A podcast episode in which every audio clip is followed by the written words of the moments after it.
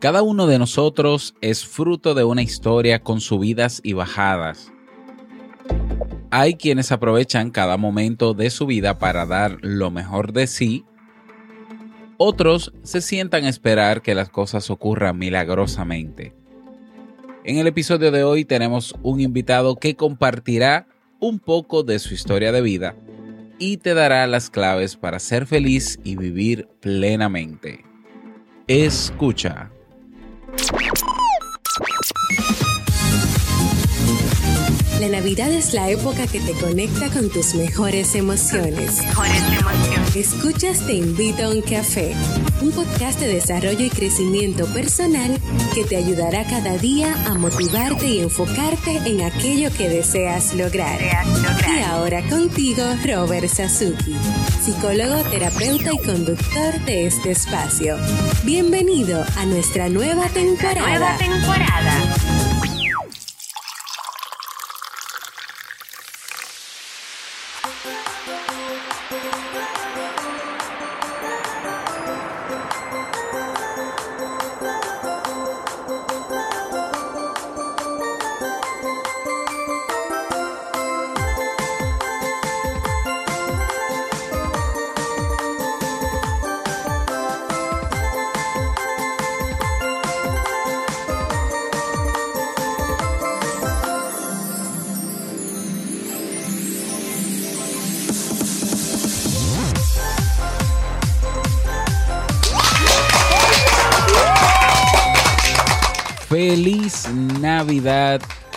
Esa energía positiva y esos aplausos damos inicio a este episodio número 343 del programa del podcast Te invito un café.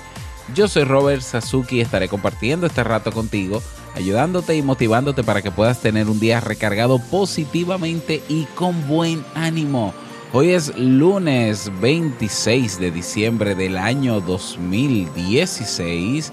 Si todavía no tienes tu tacita de café en la mano o tu mate, ¿eh? o, o tu mate, porque hay países donde la tradición no es tomar café, sino mate, pues si todavía no lo tienes en la mano, ve corriendo a prepararlo porque vamos a comenzar este episodio con un contenido que estoy seguro te gustará mucho. Pero antes... Síguenos en las redes sociales, Twitter, Instagram, LinkedIn o Facebook como Rob Sasuki. Es R O B Sasuki. Se escribe con E, pero se pronuncia con I.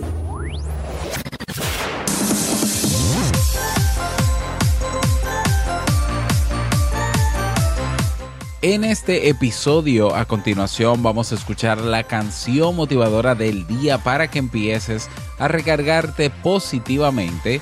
Por igual escucharemos la frase con cafeína, esa reflexión que te ayudará a seguir creciendo y ser cada día mejor persona.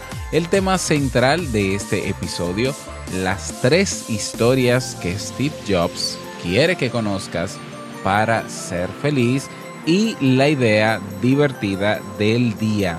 Y recordarte como siempre que en robertsazuki.com barra premium encontrarás nuestros cursos de desarrollo y crecimiento humano y profesional. Actualmente tenemos 20 cursos disponibles para ti las 24 horas, los 7 días de la semana. Hoy tenemos una nueva clase del curso de podcasting. Hoy vamos a hablar de cómo publicar tu audio o tu o tu podcast ya grabado en tu blog. Mm, vamos a ver dos maneras de hacerlo y está súper, súper práctica, súper interesante la clase de hoy. Recuerda que cada día grabamos una clase nueva y la publicamos en el Club Premium. Y bueno, aparte de que tendrás acceso a todos los cursos, también tienes acceso a los materiales, descargar todos los materiales de los cursos. Tenemos ya la biblioteca digital lista ¿eh? incorporando cada semana nuevos libros para que puedas leerlos. Eh, tenemos también los webinars, tenemos las masterclass, bueno, en fin, muchísimos otros beneficios más que siempre también iremos añadiendo a lo largo del tiempo. Y bueno, todo esto que tiene un valor incalculable o inmenso por un costo de apenas 10 dólares. Y si te suscribes por seis meses, te ahorras un mes. Y si te suscribes por un año, te ahorras dos meses. Así que no dejes pasar esta oportunidad. Ve a robertsazuki.com barra premium y suscríbete. Y bueno, hoy tenemos, hoy tenemos una nueva nota de voz. Vamos a escuchar, vamos a escucharla, ¿te parece?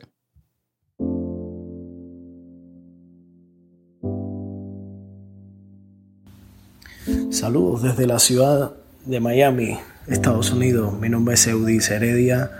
Eh, escucho este, este podcast, Te invito a un café, desde hace unos meses. Me ha encantado mucho el buen trabajo que hace el, señor Robert y lo felicito, lo felicito por, esta motivación, por esta, por esta energía que nos transmite al día a día.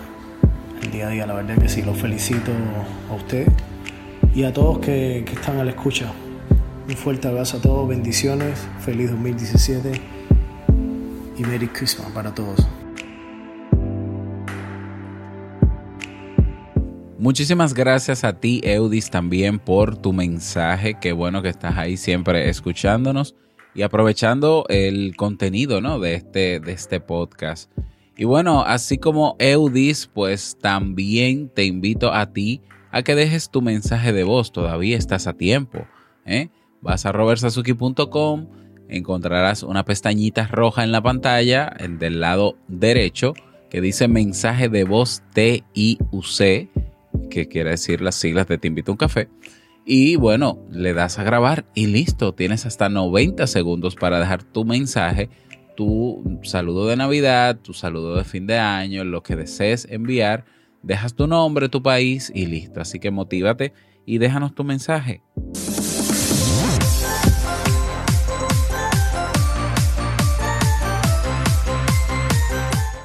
Y bueno, avisarte antes de entrar en materia que hasta el viernes pasado, 23 de diciembre, pues eh, bueno, voy a bajar la música porque tengo que decirlo con más atención, ¿no? Para que nos enfoquemos más en esto.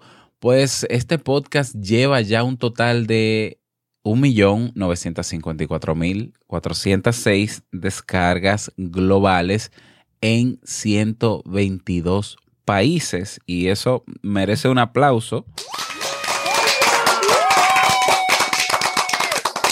Un aplauso sobre todo para ti, porque gracias a ti este podcast ha reunido esa cantidad enorme, increíble de hecho, de descargas. Nosotros celebramos creo que en el mes de mayo la, el total de, de un millón de descargas, o sea, a lo largo de 10 meses nosotros eh, acumulamos desde el inicio del podcast pues un millón de descargas, pero desde junio hasta la fecha, que apenas son algunos seis meses, si, si no lo calculo mal, pues hemos acumulado casi un millón más porque yo he proyectado que ya para enero vamos a llegar a los dos millones. Entonces, quiere decir que estamos creciendo y eso te lo debo y te lo agradezco inmensamente a ti. Y bueno, ahora sí, no puedes perderte todo el contenido de este episodio. Vamos a iniciar nuestro itinerario en este preciso momento. Escucha, disfruta y baila.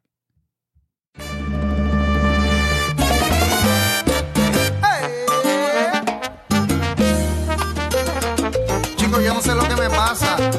Cuando llega diciembre, el cuerpo lo que me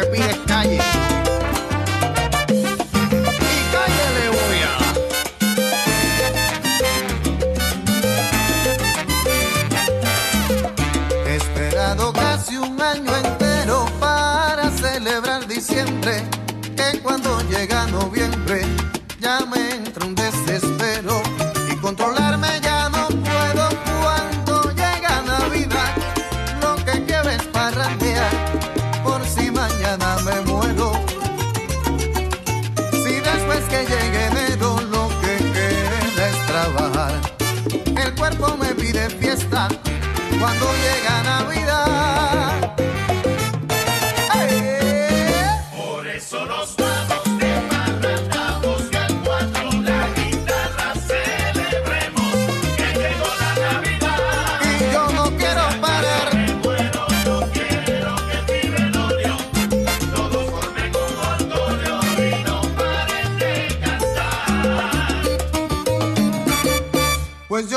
quiero tristeza, lo que quiero es celebrar.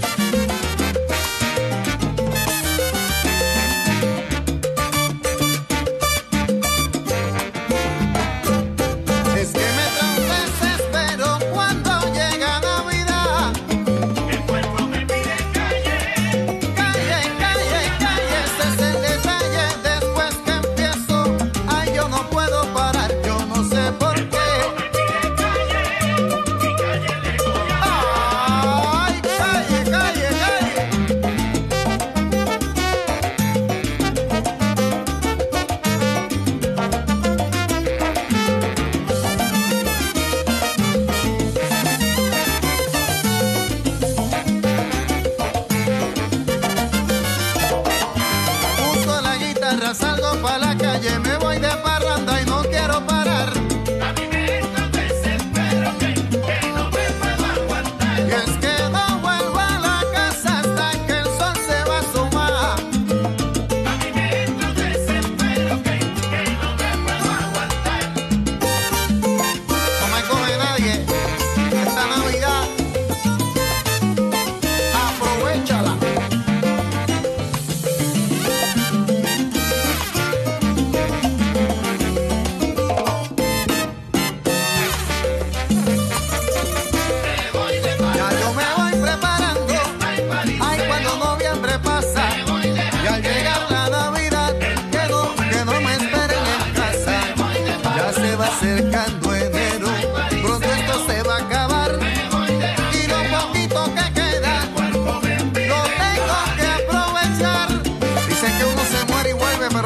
sabes qué. Y si no reencarnona, ah, Me pide calle. ¡ay! ¡Feliz Navidad!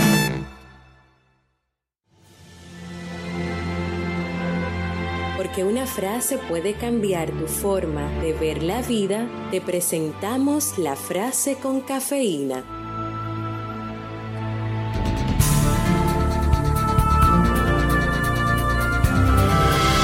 La felicidad es darse cuenta que nada es demasiado importante. Antonio Gala.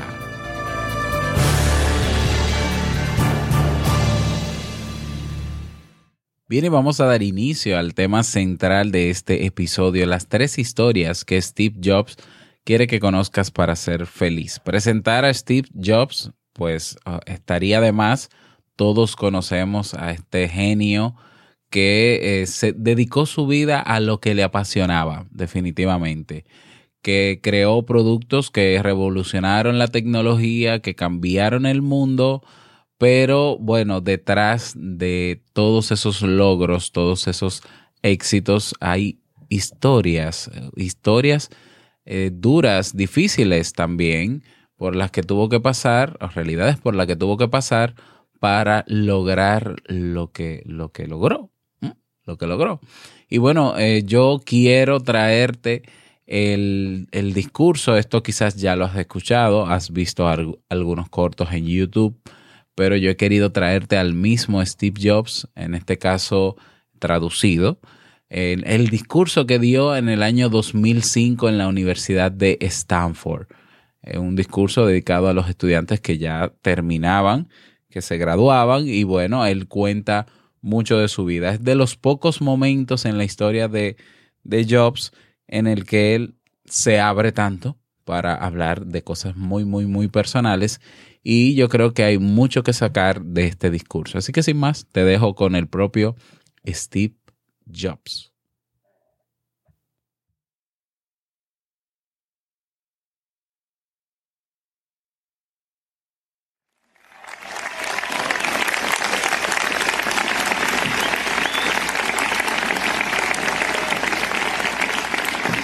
Gracias.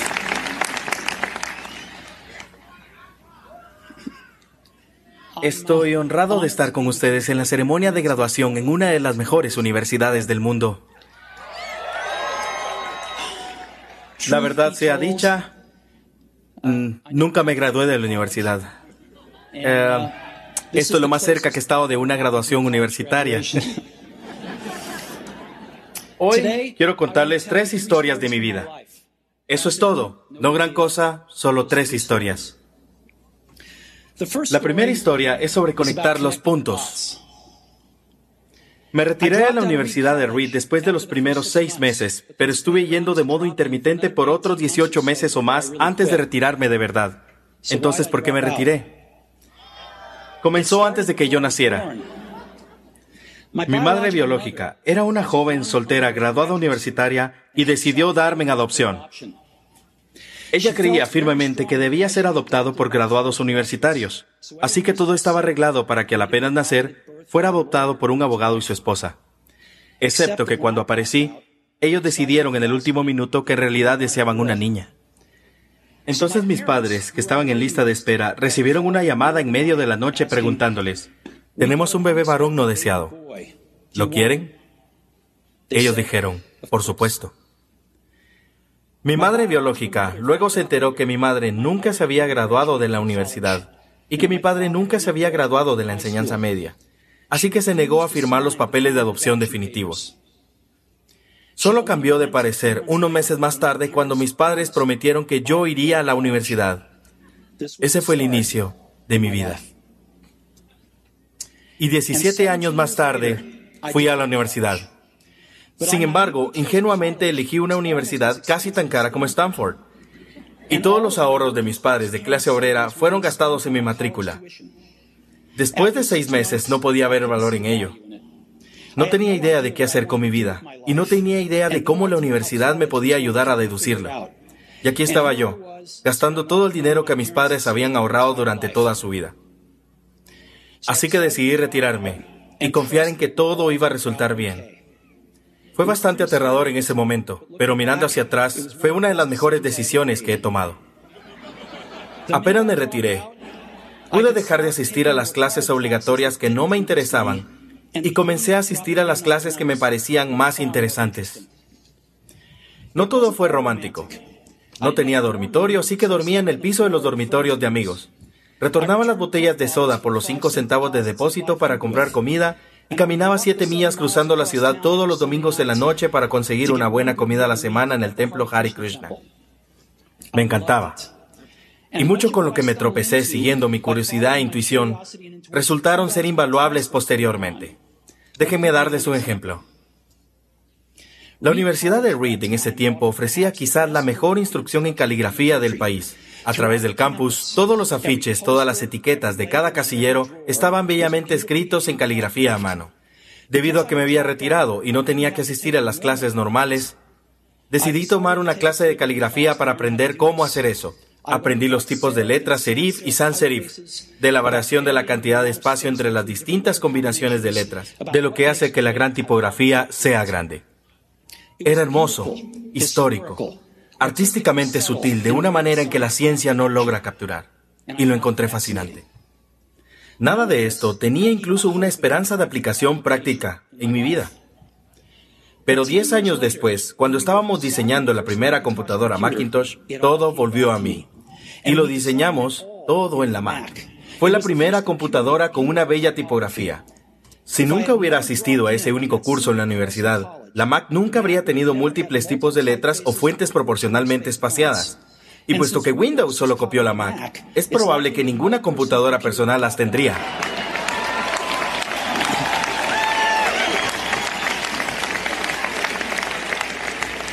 Si nunca me hubiera retirado, nunca habría asistido a esa clase de caligrafía. Y las computadoras personales podrían no tener la maravillosa tipografía que tienen.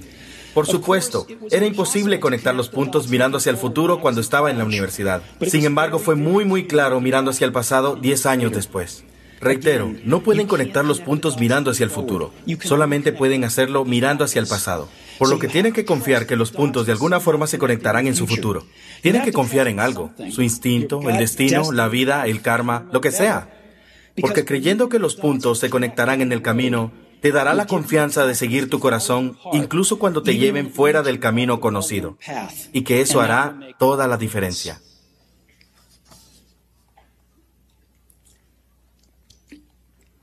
Mi segunda historia es sobre amar y perder. Fui afortunado. Descubrí lo que amaba hacer temprano en la vida. Woz y yo comenzamos Apple en el garage de mis padres cuando tenía 20 años. Trabajamos duro y en 10 años Apple había crecido a partir de nosotros dos en un garage, en una compañía de 2 mil millones de dólares con más de 4 mil empleados. Recién habíamos presentado nuestra más grandiosa creación, la Macintosh, un año antes y yo recién había cumplido 30. Y entonces me despidieron. ¿Cómo te pueden despedir de una compañía que comenzaste? Bien. Debido al crecimiento de Apple, contratamos a alguien que pensé que era muy talentoso para dirigir la compañía conmigo. Y por el primer año o más las cosas marcharon bien.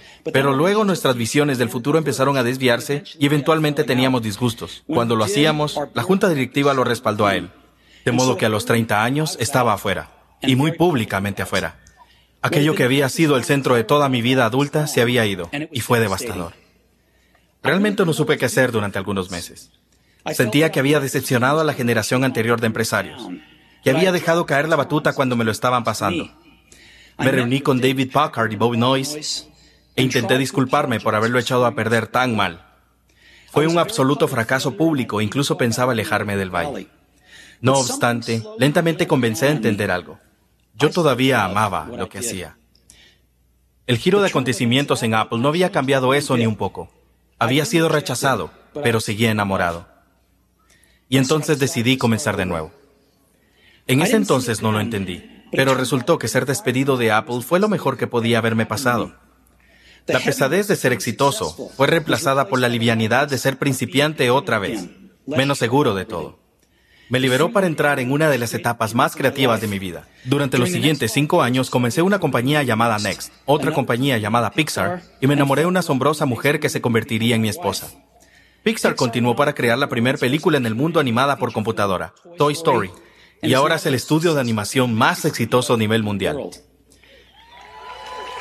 En un notable giro de los hechos, Apple compró Next. Regresé a Apple y la tecnología que desarrollamos en Next está en el corazón del actual renacimiento de Apple.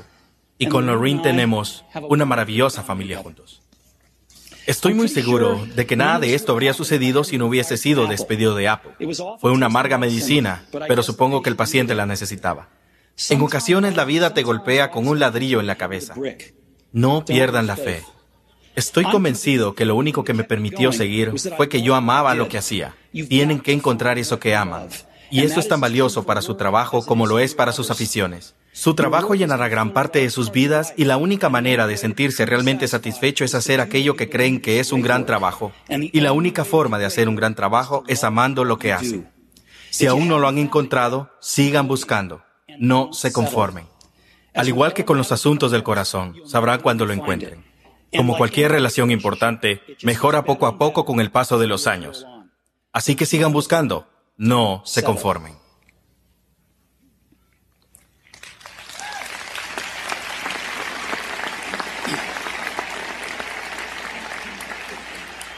Mi tercera historia es sobre la muerte.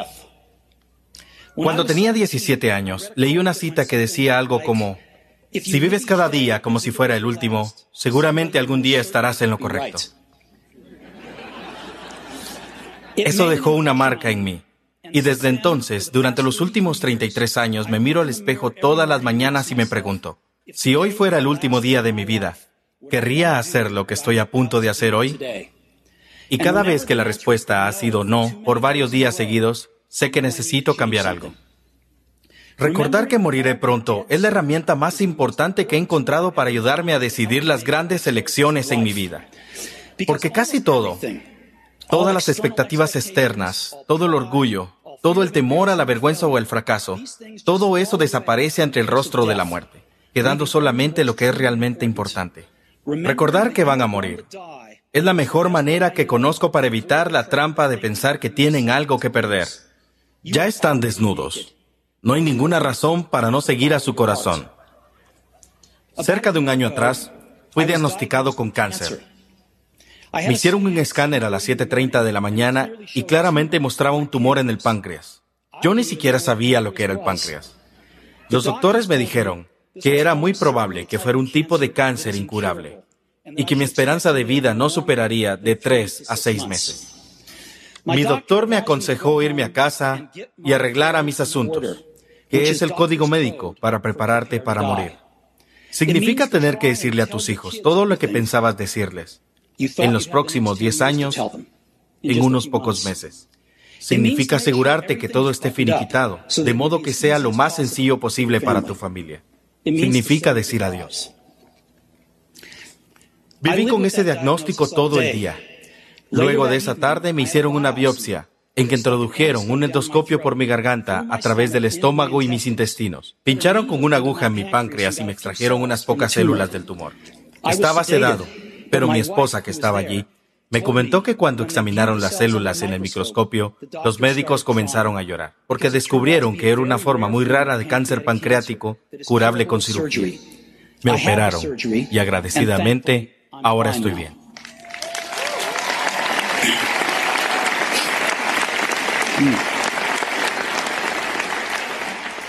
Eso fue lo más cerca que he estado de la muerte. Y espero que sea lo más cercano por unas cuantas décadas más.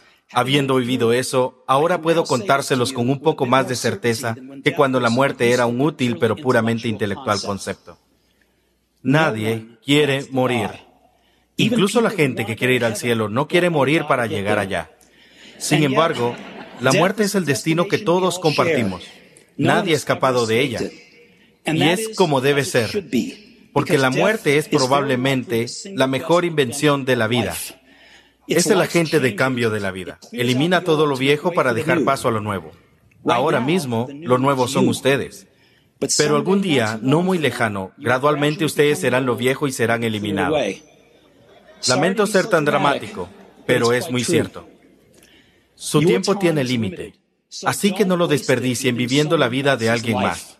No se dejen atrapar por dogmas, que es vivir con los resultados de pensamientos de otras personas. No permitan que el ruido de las opiniones ajenas silencien su propia voz interior. Y más importante, tengan el valor de seguir su corazón e intuición, que de alguna manera ya saben lo que realmente quieren llegar a ser. Todo lo demás es secundario.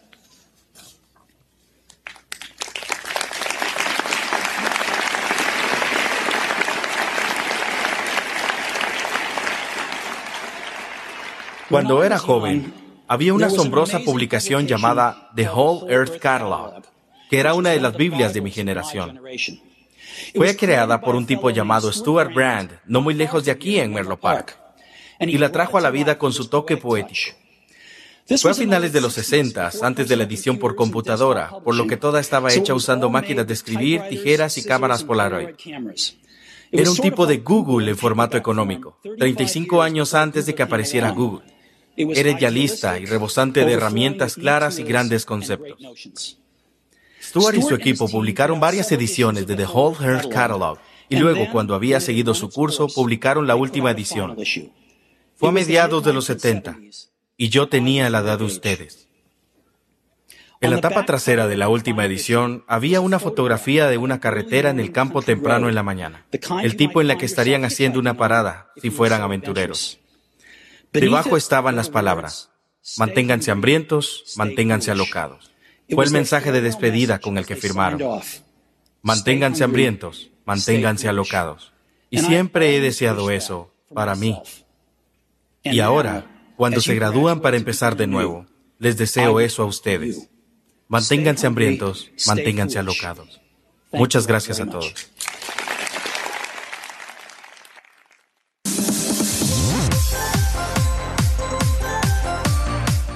Nada más que agregar, ¿eh? A todo eso. Nada más que agregar. Y bueno, si te gustó este tema, te invito a compartirlo en tus redes sociales. No importa el reproductor, no importa la plataforma que estés utilizando, todas tienen un botón para compartir. ¿eh? Comparte esta historia en las redes sociales porque pudieras ayudar a impactar la vida de otra persona, de algún amigo, de algún compañero que tengas que necesite un contenido como este. Así que aprovecha y compártelo. Y si quieres sugerir algún tema para que lo trabajemos aquí en el podcast, solo tienes que escribirme al correo hola robertsazuki.com y yo con muchísimo gusto lo preparo. Y vámonos con la idea divertida del día.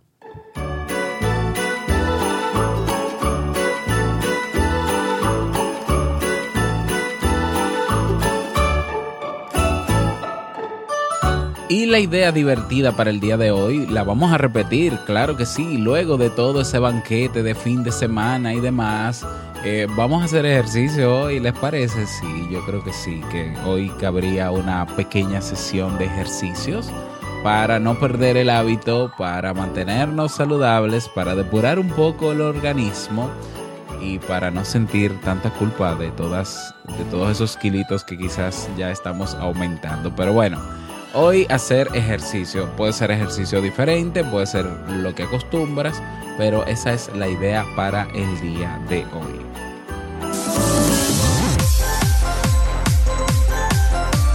Y llegamos al cierre de este episodio de Te invito a un café en su nueva temporada, temporada navideña desearte un feliz lunes, que lo pases súper bien, que sea un día súper productivo para ti. Agradecerte como siempre por los mensajes y la retroalimentación que me dejas en todas partes. Gracias por tus reseñas de 5 estrellas en iTunes. Gracias por tus me gusta en iBox y gracias por estar siempre ahí. Y nada más, no quiero finalizar este episodio sin antes recordarte que el mejor día de tu vida es hoy y el mejor momento para comenzar a caminar hacia eso que quieres lograr es ahora. Nos escuchamos mañana martes en un nuevo episodio. Chao.